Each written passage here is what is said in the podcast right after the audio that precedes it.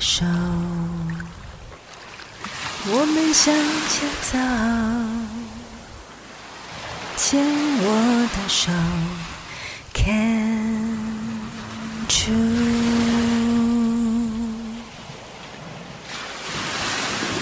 牵我的手，我们向前走。牵我的手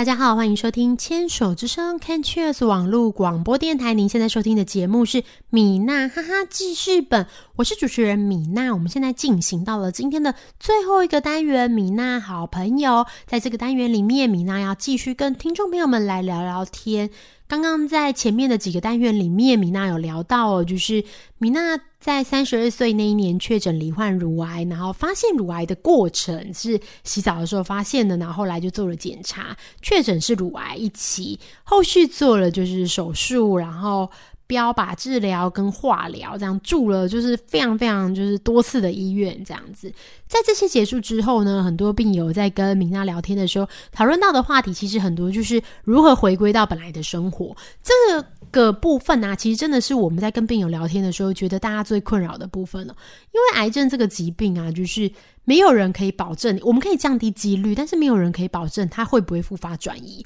所以其实病友在治疗到一个阶段的时候，会非常的慌张哦。就是说我今天假设我要花很多钱做治疗，或是我要花很多时间，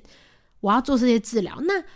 没有办法可以保证说，如果我今天这么辛苦，然后诶，保证我一辈子没事就好了呢？可是其实不会有这样子的保证，所以大家很多人在一开始确诊的时候会很彷徨，不知道该不该接受治疗这样子。那完全就是可以理解啊，我懂，就是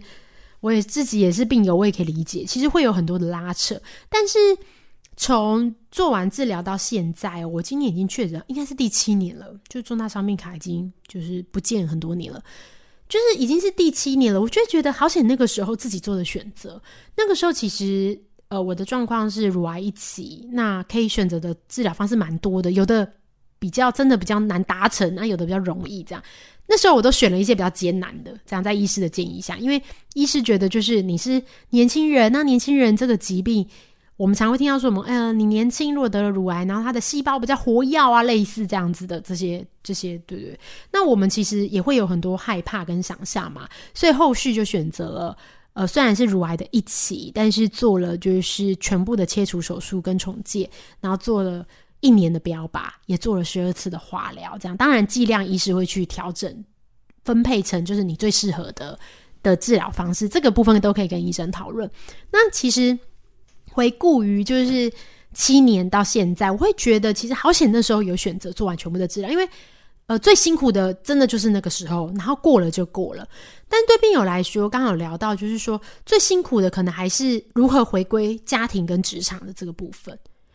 就是很多年轻人他在生病的时候，其实都是家庭的重要的经济来源，真的就是这个年纪就是夹心饼干啊。可能大概五十岁以下左右吧，就是你上面有长辈，可能已经退休了，需要你的帮忙，或是就是一些就孝心费这样。但是针对你的晚辈、小孩、宝宝，他也没有办法上班呐，他就是还是要去念幼稚园，还是要上课嘛。那学校也不会因为这样子，所以就。不会因为妈妈生病了，然后小孩就就不用付学费是不会啦。好啦，可能有补助，但还是要付。然后你的想想看，你的房贷、车贷，你本来的这些薪水，你本来已经算的好好的，可是却因为生病的关系，你必须中断收入，也许是半年更久，也许是一年这样子。所以刚刚有聊到说，就是也推荐建议大家可以提早做。就是规划，就是我们不要觉得自己会生病，但我们提早做一点规划，不管是现金的安排或是保险一样，都是这样。那如何回归？就是本来生活，就是这个真的是一个蛮重要也蛮大的议题。那也不是单靠就是个人或是你改变想法就可以的。我们也期待就是这个社会的这个整个制度啊。包含公司啊这些有没有一些对病友来说更友善的福利跟保障？这个其实真的是蛮蛮全面性的，就是好像对啊，大家都可以一起想想看，有什么方式可以让这个社会的环境更好，这样子。然后我们要怎么回归的时候，这段时间，呃，先不说工作好，其实很多人他会没办法，呃，接受自己生病，就算做完治疗，他没办法接受生病的这个事实，然后没办法回归正常正常生活。先不管公司有没有要有没有做一些什么职位调整，或者你们失业，先不管哦。可能有些人他已经没有办法接受，是第一步，就是没办法接受自己生病的事实。在这一段时间呢、然后很多人又都待在家嘛，啊，刚好因为疫情也待在家。不过我其实也因为生病的这个契机，就发现就是有很多的这些有用的资源，免而且甚至是免费的，或是我们只要付一点点费用就可以使用到很多很多相关的资源。在癌症啊，或是疾病相关的协会、基金会或是医院里面，其实有非常多的课程是可以上的。我就是在治疗完以后，然后无所事事、休养的时候，然后就参加了就是牵手之声网络广播电台的主持人培训课程，这样子。以前有一些主持的经验，但是其实没有非常的专精，这样就比较业余。现在虽然也是业余啊，但但是就是因为呃，在牵手之声就是的主持人训练班里面，然后得到老师很正规的这个指导，这样子。因为我们的老师也都是非常厉害的资深的专业人员，这样。然后呢，得到老师的指导，然后就是进入了广播广播这个行业，这样。然后也觉得，诶，透过广播真的是一个认识广播，然后学习广播是一个很棒的事情，因为透过声音的传递。不管是你分享你的故事，或是你访问别人的故事，这个故事它可能会透过各种形式，不管现在是在网络上 podcast，或是在电台、官网，都可以听到这个节目，然后不分国家，在这个世界上都可以听得到。其实我觉得这很棒诶，就是拉近了就是大家的距离。我们在常跟密友聊天的时候，会觉得说。其实我们在生病的时候啊，有一个感觉是很恐怖的，其实就是一个孤独感。因为我们在生病的时候，会觉得自己是最孤单的，没有人可以了解自己。真的，就算你身边的亲朋好友很关心你，然后很爱你，可是他们还是没办法了解，就是生病的感觉。我觉得这个是难免的，这也不是他们的问题，但是难免的，因为你生病了，然后你会面临很大的那种就是生死关头嘛的那种感觉。